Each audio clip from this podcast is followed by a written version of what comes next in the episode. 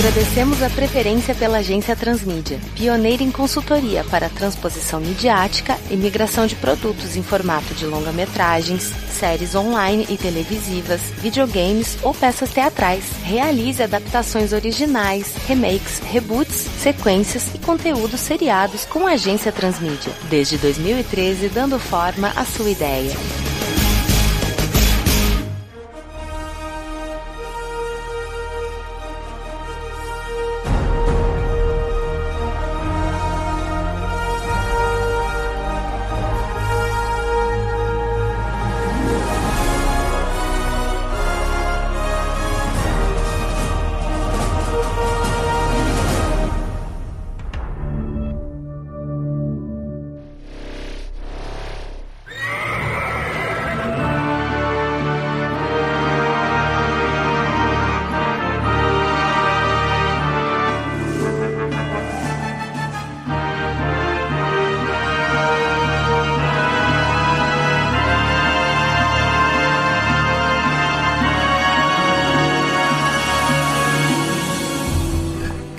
Dia, pessoal! Bom, Bom dia. dia. Bom dia. Rapaz, mas faz tempo que eu não vejo essa sala cheia assim. Alguém vai tomar o café da Dona Penha e eu não vou tomar um gole. Deus me ajude. Vai ter café pra todo mundo? Eu espero que tenha pelo menos pra vocês, porque eu sou um ótimo anfitrião.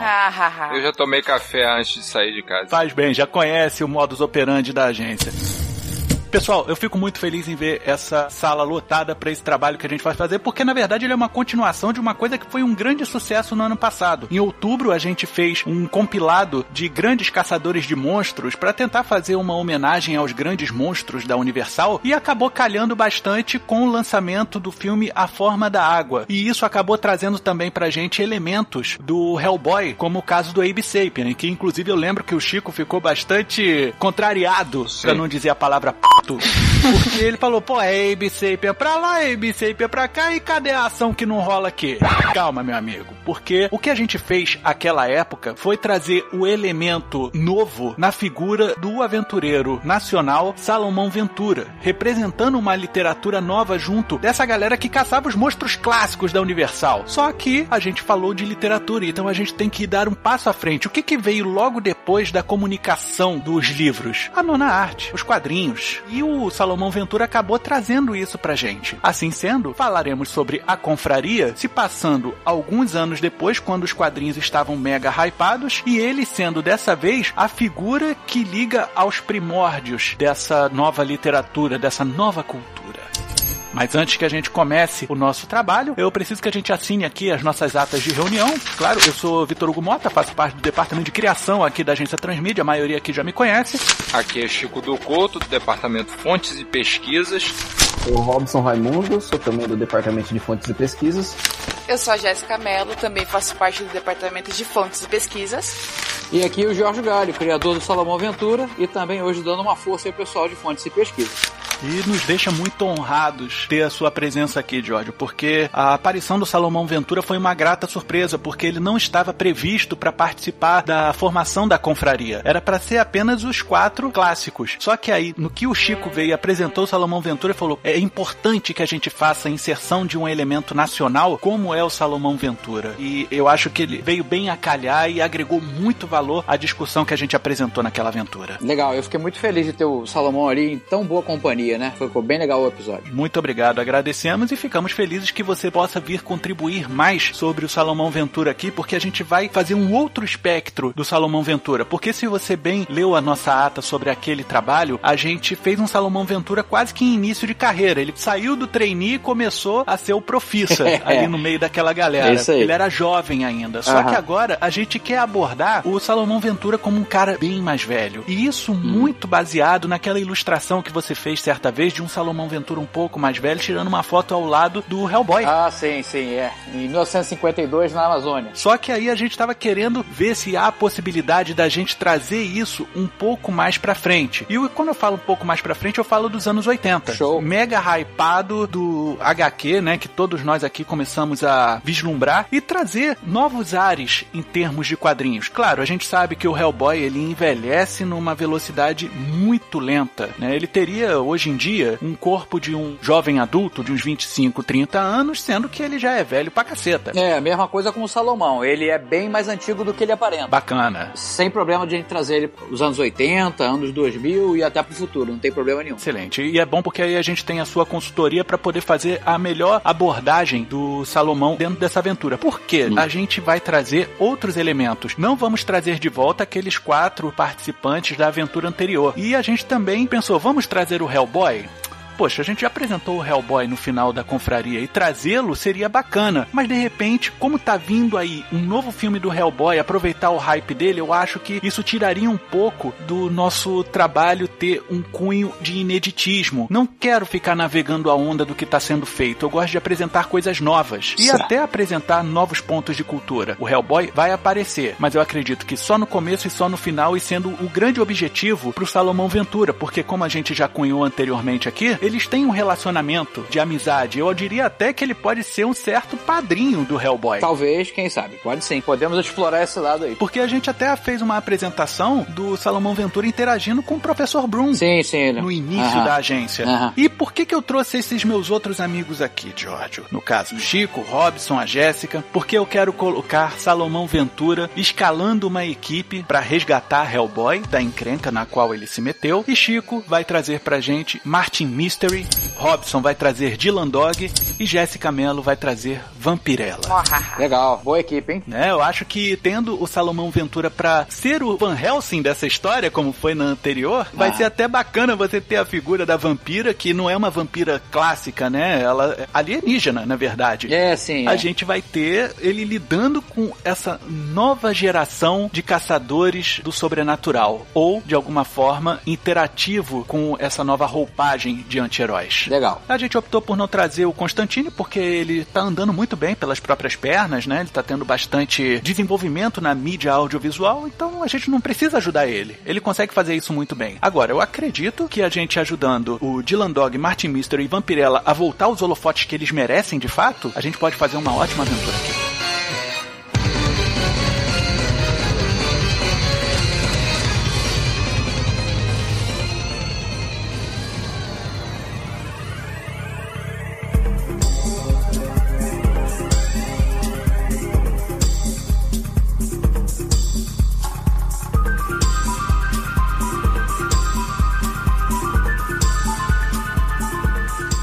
Assim, deixa eu colocar mais ou menos a ideia original que eu tô tendo aqui, que é a seguinte, que o Ventura ele seria visitado pelo Hellboy, que vai chamar o Ventura para um cargo de consultor da BPRD. Isso ao mando do professor que a gente falou anteriormente, né? Só que o Hellboy nesse meio tempo é encantado por algum tipo de ameaça que leva ele para uma outra dimensão, porque ele foi chamado pelo nome. A gente sabe, ah, num, um Rama convoca o cara, aí ferrou, chamou o boi. Uhum. E com todos os outros sobreviventes daquela antiga confraria mortos, o Salomão tem que fazer a convocação desse pessoal. O Dylan Dog para investigar os intentos desses raptores do Hellboy. Tem também aí a gente apresentando um jovem Martin Mister para decifrar alguns artefatos místicos, né, que vão ser encontrados e até usados. E a Vampirella justamente para poder acessar tranquilamente aquela dimensão, porque já que dentre todas essas pessoas, ela é a única naturalmente nascida mística. É, o Salomão também, na origem dele, na verdade, ele é a primeira das lendas do Brasil. Hum. Só que quando chegam as demais lendas, vindas com muitas aspas aí, no descobrimento do Brasil, as pessoas começam a se encantar pela Cuca, pelos vampiros, por esses contos. E ele acaba perdendo a força dele, das pessoas venerarem, ele era chamado de Atabaná, que quer dizer cabelo de fogo. Ele era uma criatura de fogo, que trazia proteção, luz para aqueles povos primitivos do Brasil. Então, o que acontece? Quando param de cultuá-lo, ele começa a perder esse poder, ele vai minando a força, a luz dele, ele vai se tornando um homem comum. Até ele mesmo se esquecer de que ele um dia foi uma lenda. E aí ele começa a vagar pelo Brasil afora, como um mendigo. A memória dele só retorna quando ele reencontra o pajé que era responsável pelo culto dele. E isso já na virada do século XIX.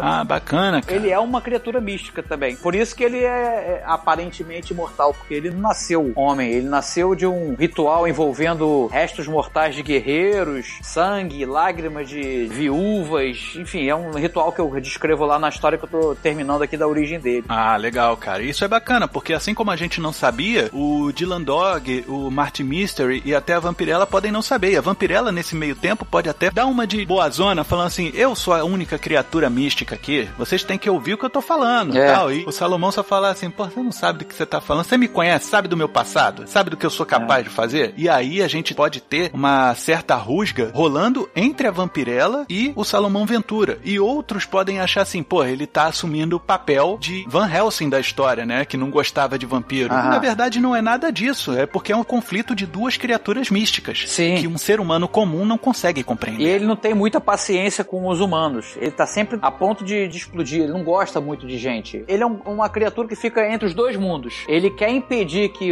as lendas contaminem de alguma maneira, é, façam assombrações e causos, né, com os humanos, assim como ele quer impedir que os humanos revelem que existe um mundo sobrenatural de verdade. Então ele não tem muita paciência pra com nenhum dos dois. Ele vive bem sozinho. Vai ser legal essa química aí desse mau humor dele tentando conduzir um grupo onde quando na verdade ele é um, um lobo solitário. Isso vai ser interessante. Sim, é bem bacana. E você falou um negócio interessante que, como ele acabou perdendo a memória sobre quem ele era de fato, tem um pouco de Wolverine nisso aí Tem. também, né? O cara acaba esquecendo sobre quem ele é, a sua própria definição, até mesmo como um mecanismo de defesa. É, ele ele fica numa amnésia total, ele fica perambulando como fosse um zumbi. E ele só aos poucos começa a recordar o passado dele. Mesmo assim, ele não tem 5% do poder que ele tinha quando ele era realmente a lenda, que quando foi invocado, vamos dizer assim, pelos povos primitivos. Alguns dos poderes ele conseguiu recuperar, mas ele usa muitos amuletos, Uhum. armas pra poder enfrentar aquelas lendas que ele tem que manter sob controle. né? Ele assume esse papel de guardião. Ah, bacana. Beleza?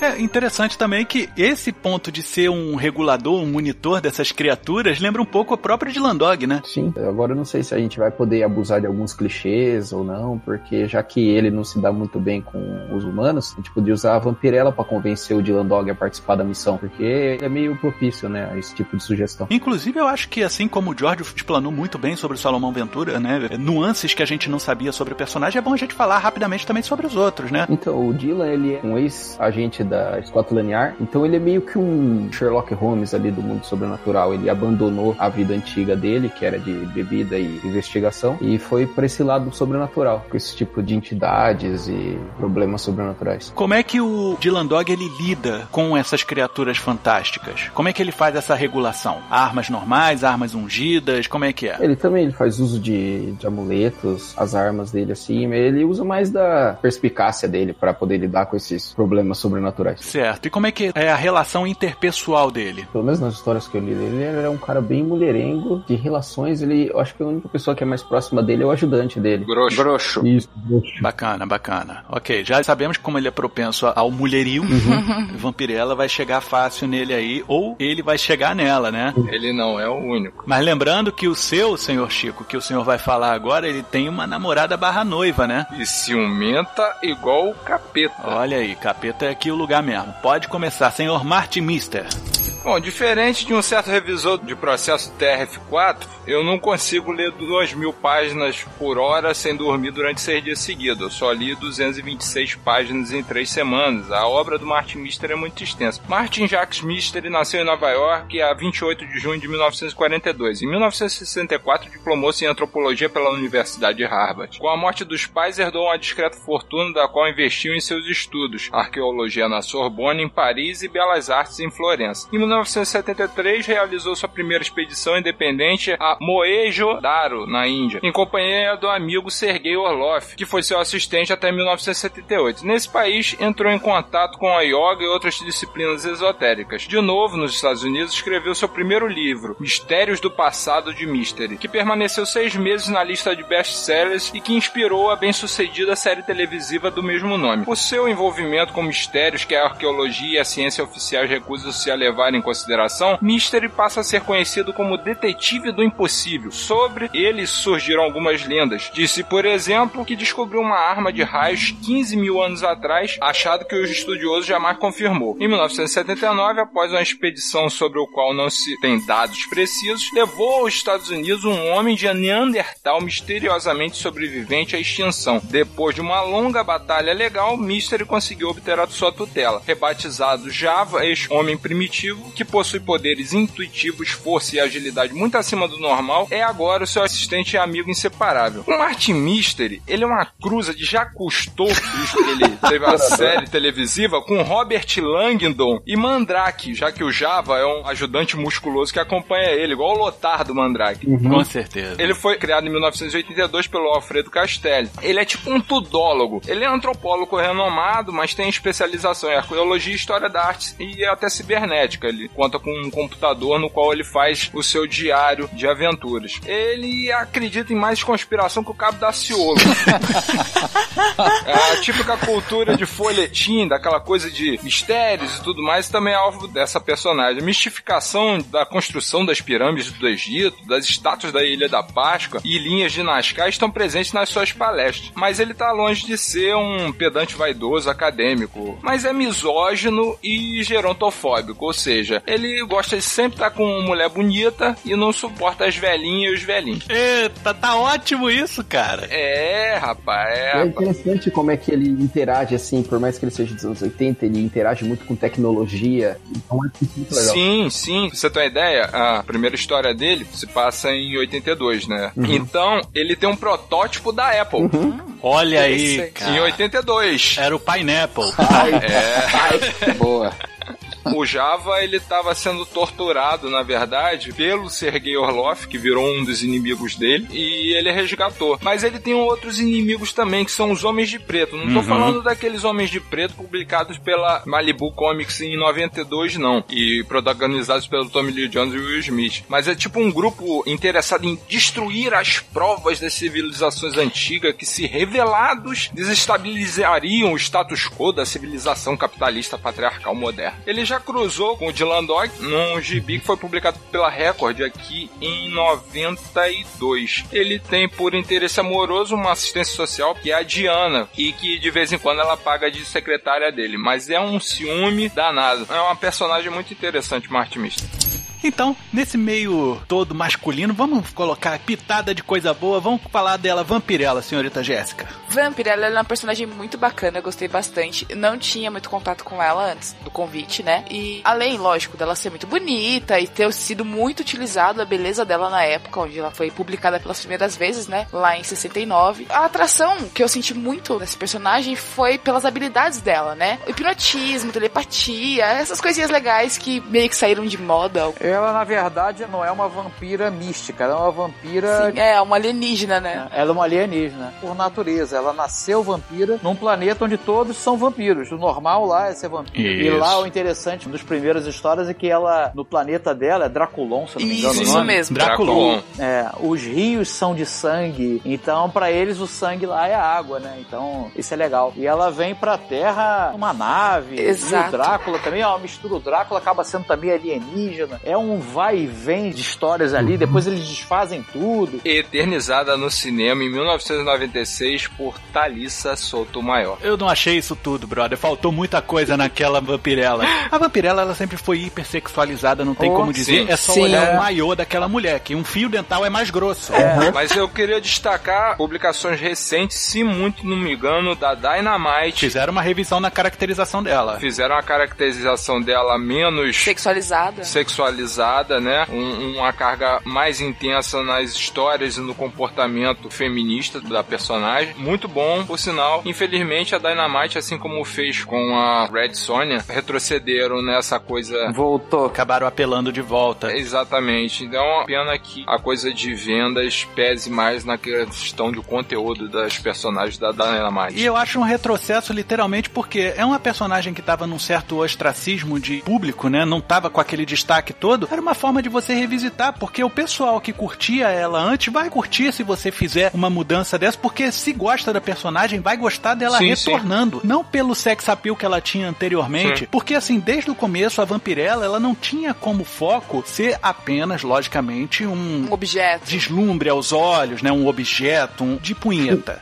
Porque o que acontece? A vampirella tem o lance do vampiro, mas também tem um pouco da Barbarella. Porque a Barbarella era uma outra personagem que teve aí nos anos 70 70, se eu não me engano, final de 60. É. 60 ainda, Final 60. dos anos 60. Isso, com tudo muito fálico, tudo muito sexual, mas enfim, dentro disso tudo tinha uma personagem feminina que era muito segura de si, da sua sexualidade, do que ela queria fazer e o que não queria fazer. Ela é uma pessoa esclarecida, assim como a Vampirella também o era. E ela queria trazer dentro das suas publicações justamente essa comunicação com o público feminino de que, lógico, a gente sabe que o cara fez pra ninguém bater punheta, mas o lance é, a personagem era muito segura de si. Ela não era uma donzela indefesa, ela não era um objeto sexual. Ela era, na verdade, um instrumento pra se falar que a mulher tem poder. É o reflexo da contracultura de meado pro fim da década de 60, né? É uma época onde você não tinha personagens femininas protagonizando revistas, cara. Era só super-herói. Então surge a Vampirella com aquele poder todo, aquele destaque todo, aquelas capas do Frazetta belíssimas. Sim, sim. Aquilo fantástico. ali foi um boom, né, cara, na época. Uhum. E sem Comic Code na capa, o formato da revista era magazine, preto e branco, era um negócio pra adulto, né? E umas coisas que eu tava até conversando com a Jéssica, Jorge, alguns pontos bacanas, né, Pra você poder analisar. A gente tinha uma figura feminina na era dos quadrinhos que até hoje faz muito sucesso, que é a Mulher Maravilha. A gente não pode de nenhuma Sim. forma desmerecer isso. Porém, a Mulher Maravilha é quase como se fosse a Nossa Senhora da- dos quadrinhos, porque você não pode imaginar a Mulher Maravilha transando. Não, de ela tem que nenhum, ser pura é. e casta. E, pô, um mulherão daquele, ela pode ser dona do próprio corpo e fazer o que ela quiser. E se ela quiser, e mesmo assim você não quiser, você vai querer. Olha o tamanho da mulher. Graças a Deus, isso foi feito com a arte maravilhosa da Nicole Scott, que é uma mulher, nessa nova revitalização que foi feita. A história da Mulher Maravilha tinha relações homoafetivas na ilha de Temícera. É Quando ela entra em contato, ela passa a ter relações é, heterossexuais. É. Então, essa releitura eu acho que é importante também ter-se e manter-se. É, e e não há nada de errado com isso, cara. Não. Cada um descobrindo a sua sexualidade do jeito que. Isso é bacana. É a Mulher Maravilha trouxe isso legal. A Vampirella trouxe isso bacana também. Seja por mais furor, seja por um pouco mais de liberdade da mente dela. Dane-se, ela foi uma coisa que a Mulher Maravilha não podia ser. Exatamente. Sim. É, acho que a Vampirella ela veio numa época onde mulheres não tinham expressão. Chega na Terra com aquela roupa, aquele traje extravagante e de repente, tá, quem é você? O que você representa? O que, que você quer? Até no filme, né, de 96, tem uma cena onde ela aparece no meio de um beco, assim, ela tromba com um cara na rua e o cara olha pra ela e ele não sabe o que faz. E ele fala, não, vai embora. Tenta proteger ela de algum jeito e tal, até leva ela pra casa. E você vê que no filme, por exemplo, ela tem uma expressão de, tipo, estar super plena do jeito que ela tá, tá tudo natural, tá tudo muito bem. E eu imagino pro leitor daquela época como foi esse contraste, né, de exposição, de o que ele encontrava na mídia naquela época e de repente, pá, surgiu a vampirella lá, toda deusa maravilhosa e sensual. claro, foi muito sexualizado. Eu acho que, de certa forma, foi muito bom tanto para a editora quanto para a sociedade em si, né, para as pessoas que leram os exemplares. E foi um bom pontapé inicial para mostrar de uma forma escondidinha ali o poder que a mulher tinha na época, sabe? Primeiro chama atenção pro sexual, que lógico é o que mais vai apontar, e depois vai mostrando quão tiro, porrada e bomba ela era também, E o interessante é isso, né? De quando ela saiu, o quadrinho tava acostumado a mulher ser salva tal. Então ela não precisava ser salva. Uhum. Ela tava muito segura. Sim. É ela que salvava, ela salva o cara o tempo inteiro, o namorado Isso. dela lá, o, Aham. filho do professor. O tempo inteiro ela tá salvando, tirando o cara de enrascada. É, até eu, eu li alguma coisa a respeito de quando ela começou a ser publicada, né? Que houve uma censura, né, dos quadrinhos. E exatamente por é, esse na época do Comic Code. Isso. é, eles publicam justamente no formato magazine. magazine. Pra não ter que submeter o formato do Comic Code, que era revista em quadrinhos, naquele formato menor. A Magazine ficava junto com as demais revistas lá na banca, era em quadrinhos, mas não tinha o Comic Code. Então podia abordar temas como violência, sexo. As revistas de terror faziam isso e publicava sem o Comic Code. E vambora. E vendia pra caramba, vendia igual. Com certeza. O que é muito interessante também é exatamente essa jogada deles, né? De alterar o formato pra poder chamar mais É. atenção e aí sim abusar do que queria fazer e mostrar Isso. Sem pra sem chamar a atenção do público. Exatamente. É, muito bacana isso. Legal. E tem um negócio muito legal que eu tava até conversando com a Jéssica anteriormente. Cara, existe um filme que na minha cabeça é um spin-off de Vampirella. Sabia que ele ia falar isso. Qual é? Força Sinistra, de Toby Hooper. Puta que pariu, filminho. É ruim demais, cara, mas tem a Matilda É May caralho. maravilhosa. Mas é isso, tá entendendo? É um, é um É. local de um planeta cheio de vampiras maravilhosas que manda suas naves pra Terra. Não seja misógino. Tem dois vampiros e a Matilda May. É. Não, mas eu não foquei nos vampiros. Vampiros. Tá? É, não tô sendo misógino, mas eu só lembro das vampiras. Desculpa, cara. Eu assisti isso há muito tempo. Eu só focava que, de repente, pá, dois peitos. Quando? Quando? Tá entendendo? Sim. Era bacana você imaginar que, de repente, essa galera era do planeta da vampirela, só que caiu em Londres. É, pode crer.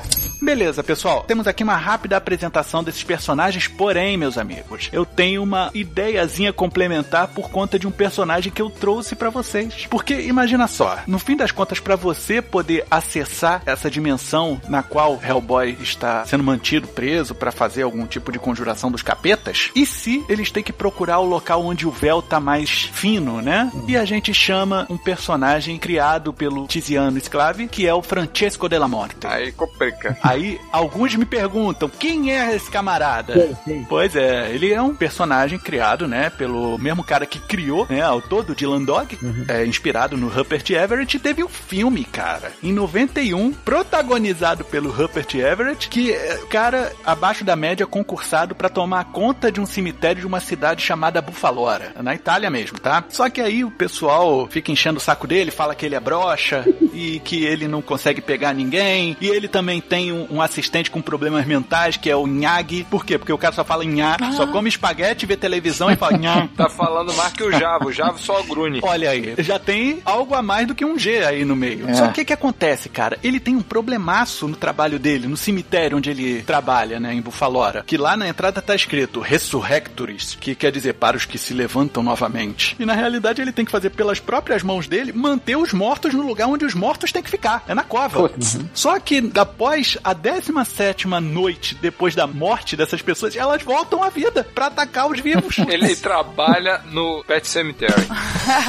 Isso. Exato. Porque a criação dele, né, tá mais ou menos ali pelos anos 90, né? O romance é de 91 e o filme foi feito mais ou menos na mesma onda. Se a gente for fazer isso em 85, a gente pode colocar ele no início da atividade concursada que ele tá lá dentro. O cemitério em si não tem esse negócio de trazer a galera de volta, mas ele tem o véu fino por onde pode ser feita essa transição entre esses mundos. Mas é um personagem que faz parte dessa seara que pode fazer essa participação como o porteiro. Uhum. E aí o pessoal ia até a Itália para poder fazer essa transição através das covas. Cada um vai ter a sua própria cova. A vampirela pode se achar tranquilona, porque, pô, caixão, né, brother? Tranquilo. E aí, até o Martin Mystery pode achar bacana que pra ele tudo é um LSD, né? Ele tá em festa o tempo todo. Ele acredita em conspiração igual o Cabo da Ciolo. Só que ele vai pela lógica daqueles mistérios, né? Ah, não, como que as pirâmides foram construídas naquela época? Meu irmão, os caras carregaram tijolo, molhavam aí na frente e empurrava, que aí terra molhada fica lisa e é fácil você empurrar. Ah, como é que as linhas de Nascar, pô, os caras faz com linha. Ah, mas só por cima que dá pra ver, pô, tem balão, filho. Da tecnologia de baloagem aí, que é antigo, vai lá de cima ver, não, mais pra esquerda, mais pra direita, e pronto, a linha de Nazca tá resolvido o mistério. Só que ele fica naquela, ah, eram os deuses astronautas, os egípcios e o povo maia são o mesmo povo, e um achou o outro, e o outro achou um, já sabiam que a Terra era redonda em 2500 a.C., aquela coisa toda. Mas assim, pra ele é uma festa, porque ele tá ali na verdade pra bancar o Padre Quevedo, né? Porque isso não existe, mas eu vou assim mesmo porque de repente é bacana, de repente tem bolo.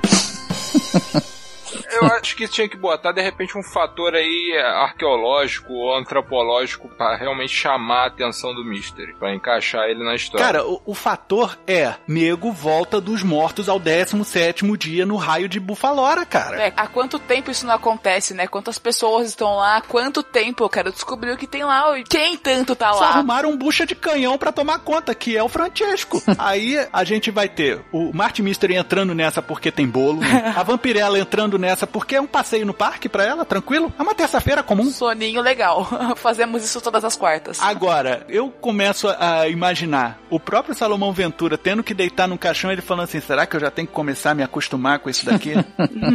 Ele vai na boa, ele vai na boa. Mas vai. Vai, vai na boa. Tudo bem. E aí eu vejo o Dylan Dog tendo um problema sério com isso. É porque ele sempre duvida no começo, né? Ele nunca aceita um caso de primeira. E ele, ele fala assim: não, é só você deitar no caixão. Pode escolher, ó, Mog no jacarandá.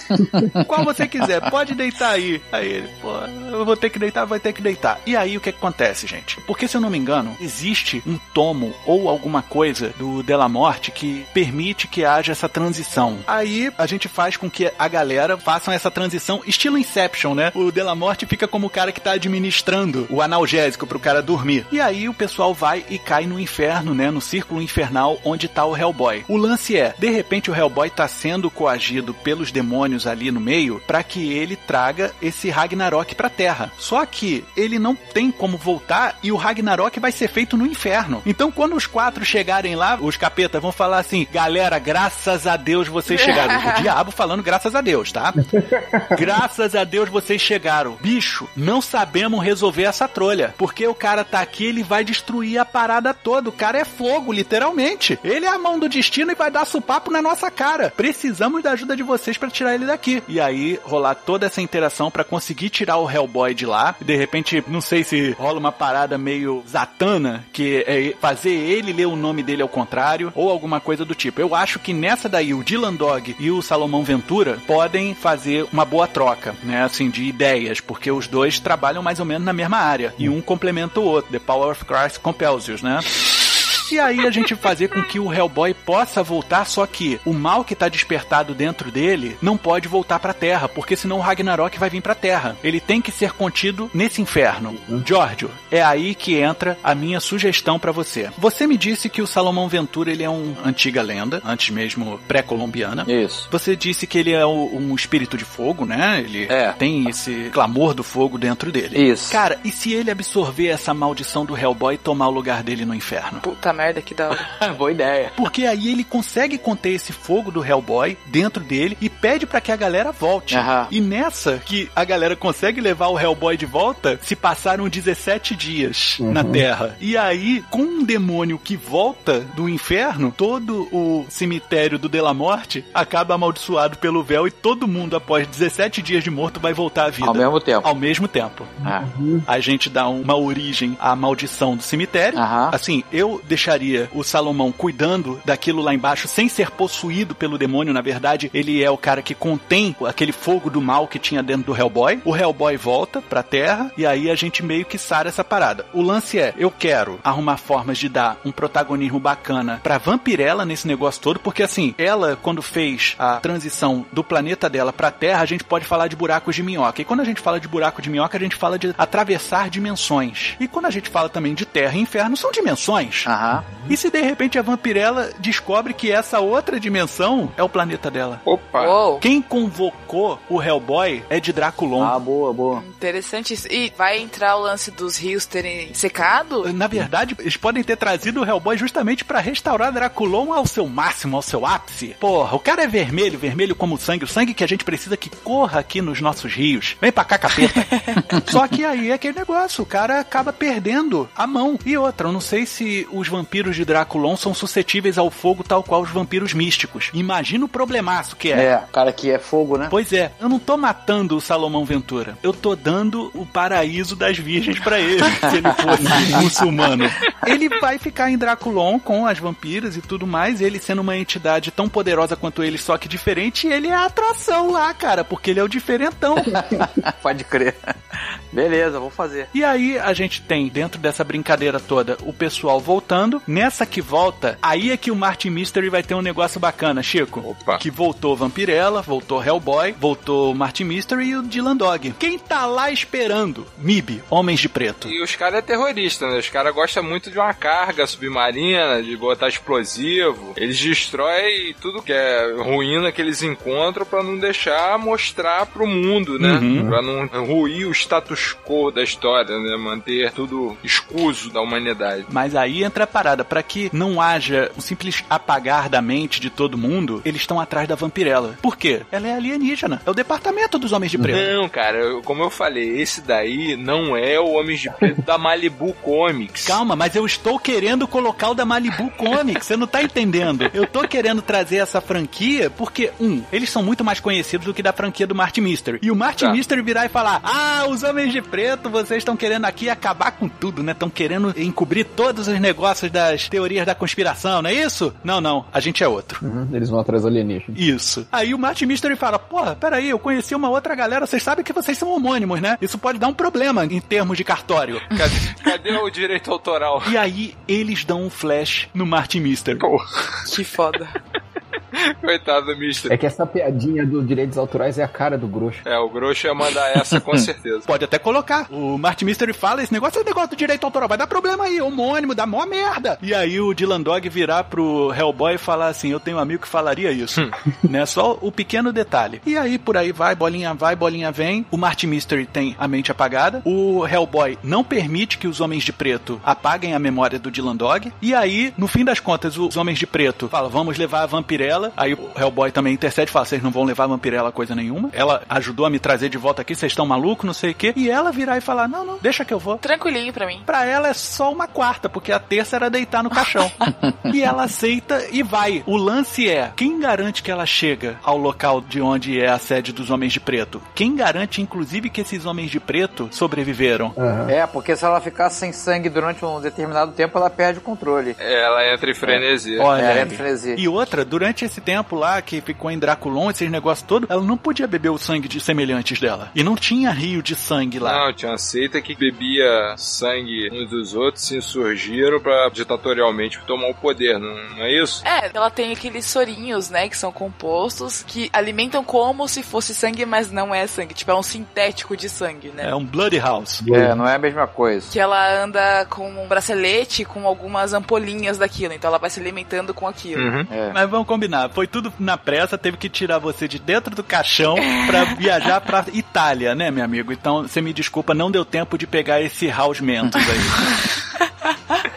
Isso pode até ter ajudado bastante na luta dela contra o pessoal, porque lá em Draculon ela pode chegar ao ponto de entrar em frenesi e de poder acabar fazendo o que a seita de lá faz. E aí ela ter aquele momento que pode ser o Martin Mystery, o Dylan Dog, ou até o Salomão, porque a gente tem aqueles momentos em que eles têm essa rixa por serem criaturas místicas, né? E falar assim: você é melhor do que eles, você não precisa fazer isso. Mostra que você é dona do seu próprio misticismo, da criatura peculiar que você é. Não faz o que os seus opositores fariam no seu lugar. Eu acho um bom mote de aproximação das personagens. Tipo a quebra da rusga, né? Isso. Porque, na verdade, se você for parar pra ver, o Salomão Ventura é o paizão dessa galera, né, George? É, ele é o mais velho, né? Mais velho, mais, velho. sábio, mais, Mais experiente. sábio, mais tudo aí. Querendo ou não, ele é um membro da confraria fundador. É, ele já participou das outras. Então ele meio que tem essa prerrogativa de modus operandi, porque ele escreveu a constituição da confraria. É isso aí. Né? Então ele meio que tem uma sensação paternal em cima dessa galera. Pode crer. Aí o que eu tava pensando nesse meio tempo, ela ficou realmente poderosa por causa desse negócio da ira dela, do frenesi dela, e ela conseguiu ajudar a soltar o Hellboy, seja lá o que for das amarras dele. Pode ter até lutado contra o Hellboy, cara. Imagina uma luta da Vampirella contra o Hellboy, ela tal qual o touro sendo atiçado pela muleta vermelha, a gente tem o Hellboy que é todo vermelho e ela só lembra do sangue e luta contra ele e ela consegue lutar tete a tete com ele. Com E certeza. ele dando soco com a mão da danação dele e os cacete a quatro e ela consegue vencer, ela consegue domar ele pelos chifres que nem um touro. É interessante porque aí a gente tem aquele clichê que é muito usado, mas com um certo arcabouço de história dos heróis que se encontram e saem na porrada. É. É, ah, isso tem que ter. O Aragonés falou que tem que ter porrada entre heróis. Tem que ter, a gente tem que seguir o clichê. Uhum. Senão não vai. A gente pode fazer com que a Vampirella seja a única que tenha força física o suficiente pra tentar deter o Hellboy enquanto é feito o tal do exorcismo, entre aspas, pra você tirar o espírito demoníaco que tá dentro do Anum Rama. Pra que aí a gente faça o Dylan Dog e o Salomão Ventura realizar essa cerimônia e daí a gente fazer o Martin Mystery tendo que montar todo o aparato de instrumentos místicos pra poder fazer aquilo funcionar. Cara, o Martin Mystery tá na festa porque ele tá se fazendo, porque aquilo tudo ali é tudo muito novo pra ele. É um negócio que ele não faz que nem o Scooby-Doo que arranca a máscara e fala assim, era ele o tempo todo. Aham. Exatamente. Ele, ele pode aproveitar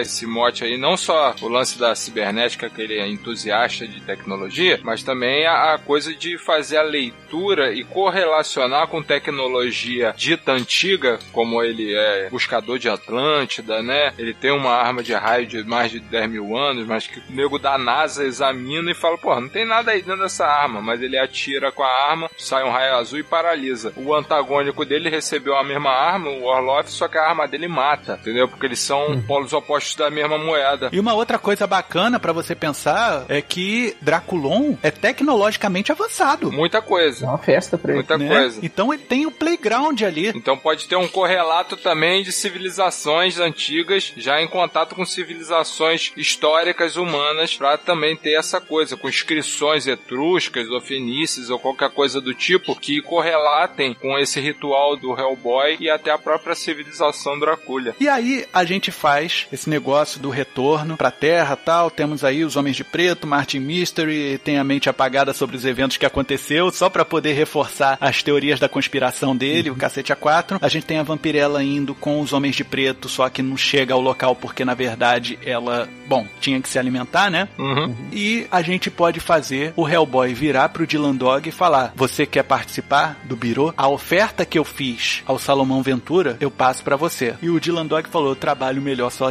Pra realmente entrar aquele espírito de Salomão Ventura nele, porque é a mesma coisa. Mas eu queria que ele dissesse isso batendo a porta do Fusca e acelerando. Sim. E aí tem a porta do Fusca fechando tal, e vai embora Dylan Dog, tá lá Hellboy parado, e aí olha pro lado, tá o Francesco de la Morte com uma cara de caraca, eu só vi zumbi a primeira vez que eu vejo o capeta. Ia ser bom. E aí o Hellboy vira pra ele e só faz aquele. "Uh". E aí sai o Francesco correndo, que nem um maluco pra longe, e ele, eu adoro fazer isso. Nessas ceninhas Marvetes, a gente pode botar uma ceninha de ciúme da Diana, do Mystery, com a vampirella no momento de conhecimento, né, das duas. Você vai com essa peguete sua? Sirigaita. Essa sirigaita. E a vampirella, tipo, olhando pra ela com o maior desprezo, assim, do que, que ela tá falando, pô? Eu tô vestida normal. É. Jéssica, vê se você aprova essa. Ah. Em dado momento, o Martin Mystery flerta com a vampirella e tudo mais, e rola uma mordidinha. Mas só pra colocar ele no lugar dele, que ele tá muito saidinho. Eita! ele, ele é mais comedido. Não, mas, porra, ó a vampirella. Tá, tudo bem, vai lá. O cara nos anos 80 tá que é só testosterona, meu amigo. É. E aí ela vai dar-lhe uma mordidinha pra ele ficar no lugar dele e tal. Isso em determinado ponto da história. Tipo assim, não tem no Esquadrão Classe A que nego dá um suquinho de laranja pro BA pra ele dormir? E aí tá lá na viagem pra Itália, fala, pô, não, não sei o que, pra... porra, esse cara enche o saco, nhaca. E aí, como o Martin Mystery tomou o esquecimento do Mib, ele acorda na casa dele e tá a Diana enchendo ele de travesseirada. Aí fala, o que que foi? Você tava lá se enrolando com a Sirigaita, não sei o que, que que você tá falando, não sei o que que você tá falando. Olha aí, todo cheio de mordida, chupão, escacete a quatro. aí ele, eu não sei do que você tá falando, e realmente ele não sabe. Nossa, isso ia ser muito legal. Ia ser maneiro, ia ser maneiro. Gostei dessa ideia. Giorgio, Diga. Salomão Ventura pode ser pai de Liz Sherman? Eita. Eu nunca pensei na possibilidade dele ser pai de nada, não, porque ela tem o poder de fogo também, né? Tem isso. Sim, tem.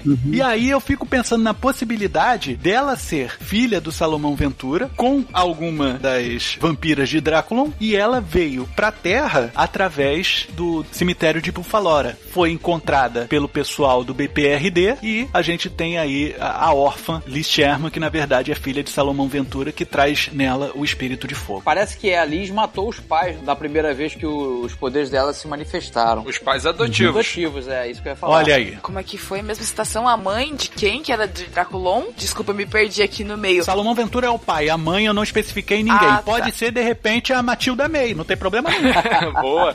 A vampirella, ela tinha uma irmã gêmea, né, loira, essa- a Draculina. E eu me deu essa ideia na hora que você falou. Mas ela veio pra Terra? Não, ela quase não aparece, né? Acho que tem uma citação no original, primeira edição, e depois, sei lá, some. Nunca mais vi falar sobre ela. Não, mas assim, ela tá em Draculon ou ela vem pra Terra? Aí é que tá. Não, eu acho que ela não vem pra Terra. Porque, meu amigo, com certeza, fala assim, pô, a gente tem muito em comum, eu conheço a tua irmã, conhece, conheço, a minha, meu quarto é ali. Rolou. Ela quase não aparecer é muito bom. Aí justifica, pô. Nesse caso. E outra, e ela ter uma certa simpatia pelo demônio, pode vir daí. Sim. Sim. Mas eu queria muito ver na próxima continuação dessa confraria aqui o papinho de sogro e genro do Ventura com o Hellboy. Nossa. Quais são suas intenções com a minha filha?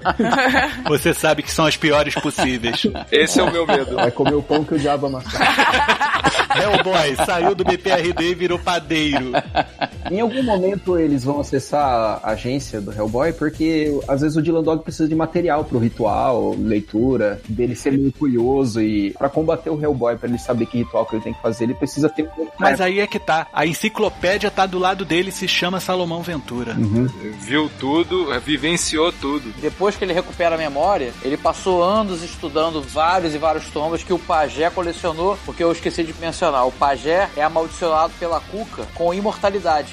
Ele a- acaba vendo todo o seu povo morrer e ele permanece e isso acaba sendo um sofrimento pra ele. Então ele é o primeiro caçador de lendas, o pajé. Ele fica tão revoltado com aquela atitude da Cuca e tudo mais, ele começa a caçar as lendas e impedir que elas amaldiçoassem os humanos. Entendi. Com o passar dos séculos, por ele imortal, ele viaja o mundo, ele viaja colecionando conhecimentos, feitiços, é, amuletos e tudo mais para poder se preparar nessa luta. E isso, quando ele encontra o Salomão, ele passa pro Salomão, ele, ao encontrar Salomão, ele começa a perder essa imortalidade. Ele começa a envelhecer de novo. E aí o Salomão assume o papel dele de caçador de lendas, inclusive o nome Salomão Ventura era do pajé, não era dele. Ele era Tabanã até então, não tinha nome. Que Ah, bacana, hora cara. isso. É. E se de repente o Salomão Ventura ele tem esses lapsos de amnésia dele, porque o HD dele encheu? Não, é sério, porque chega assim num ponto que o cérebro dele, ele falou, porra, eu sei tudo, eu conheço tudo, tipo Highlander, né? Eu cito tudo, eu sei tudo e. Tela azul. Não, mas ele, ele, ele é amnésico até encontrar o pajé. Depois que ele encontra, ele- aí ele recupera toda a memória. Ele sabe tudo o que aconteceu com ele. Sim, sim, o que eu tô dizendo é, quem sabe mais pra frente ele não tem um período de reboot, porque ele consegue pegar todas as informações Ah, que sim. o cérebro dele pode comportar e ele, sei de tudo. Sabe de quê? Não sei, esqueci. Nossa. Pode ser. Porque de repente, Giorgio, ele até já passou por isso nas outras vezes, já que ele é tão, tão, tão ancestral, ele pode ter tido outros reboots anteriormente. A princípio ele ia voltar nos anos 70. Mas aí eu falei assim, pô, eu vou perder a Segunda Guerra Mundial, vou perder um monte de coisas legais que envolviam misticismo, envolvendo busca mística e tal. Aí eu resolvi de retroceder a volta dele um pouquinho pra antes da virada do século. Mas quem sabe, né? Eu até mencionei esse fato na primeira participação dele na confraria. Sim, sim. E já naquela época, na, na década de 40, ele já falava já com a Yara, já como já fossem grandes conhecidos de longa data. É né? a Yara, ele, ele namorou a Yara. Parceiro de cafezinho. Cafezinho, cigarrinho depois, já Já que coisa. ele tem que se relacionar, por que não com a mulher que vira vários bichos submarinos, né? Ou junto a quem ele acredita que tá nivelado a ele, né? É, exatamente, tá no mesmo nível. Não vai se meter com esses humanozinhos aí. E aí eu deixo o mote pro terceiro, assim como você falou, Chico, eu acho ótimo essa inadequação do sogro com o genro. E se de repente a gente tratar um, entre aspas, Alzheimer do Salomão por esquecimento, porque ele pode ter enchido o HD todo dele em Draculon. e ele volta pra terra, nego faz assim, peraí, porra, tu tava quase aqui gerando a cura de tudo, não sei o que, e tu esqueceu? Esqueceu o quê? Manda de volta pra terra. Não, ele pode voltar pra Terra, de repente, com esse tilt de memória aí, como uma força maligna. E aí ele pode ser o inimigo da terceira temporada. Olha! Da hora. E mega poderoso. né? Excelente, cara. Ele, um- vira um hospedeiro de alguma coisa que ele fez. Os caras vão ter que combater ele e ao mesmo tempo tentar fazer com que ele volte à memória e se torne novamente um aliado e não um inimigo. Ou você morre como herói, ou vive o suficiente pra ser um É vilão. isso aí.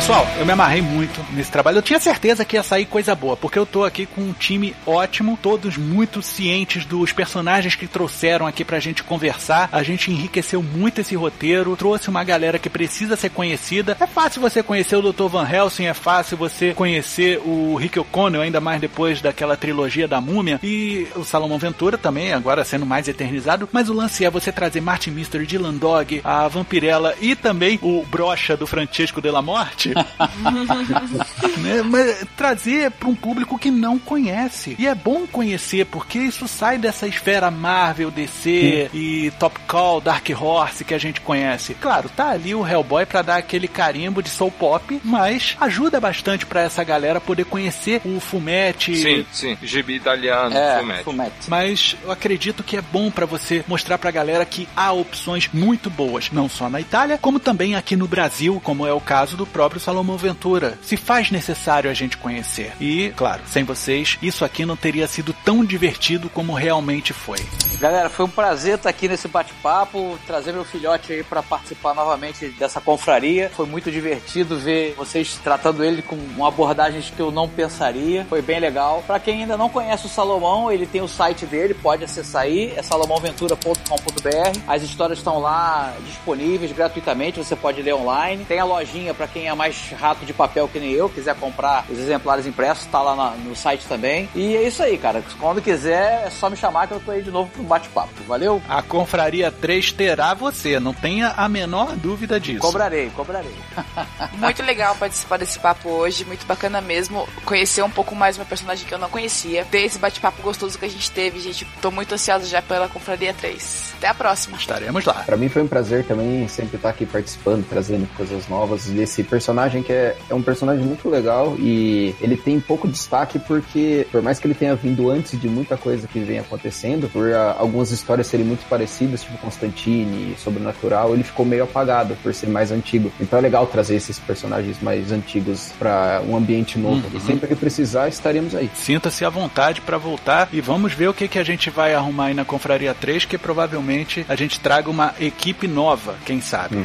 É sempre um prazer assar joia participar dessa equipe maravilhosa. Mas tal qual Mart Mystery, que foi alvejado pela desmemorizador dos Homens de Preto, eu estou aqui esquecendo que diabos do inferno, como diria Martin Mister, esse café da Dona Pé é uma porcaria. Um bom dia para todos os senhores e senhorita. Esse café é um neuralizador em pó.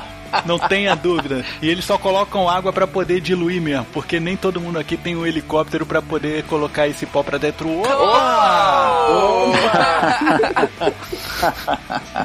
Gente, eu agradeço muito a colaboração de vocês. Sem vocês isso não seria possível, tá? Inclusive, agradeço a vocês por terem tomado todo aquele café e eu não encostei minha saudável beiça naquela porcaria. O desprazer foi todo Dessa meu. Dessa vez passa. Podiam ter me avisado que o café era tão ruim antes de eu botar na xícara, né, cara? Todo mundo tem que ter um batismo de fogo, não é, senhor Salomão? Obrigadão.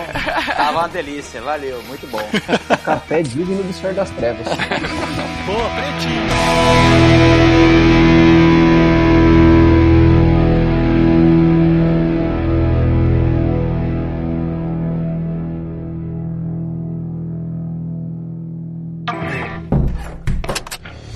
Venha também dar forma à sua ideia com a Agência Transmídia. Basta enviar a sua intenção de adaptação, feedback ou sugestão para o e-mail contato@agenciatransmedia.com.br, pelo Twitter arroba ag transmídia, pelo facebook.com barra agência transmídia ou através de um comentário pelo site www.agenciatransmedia.com.br. Então logo recebermos seu recado, entraremos em contato. A Agência Transmídia agradece a sua atenção. Tenha uma boa semana.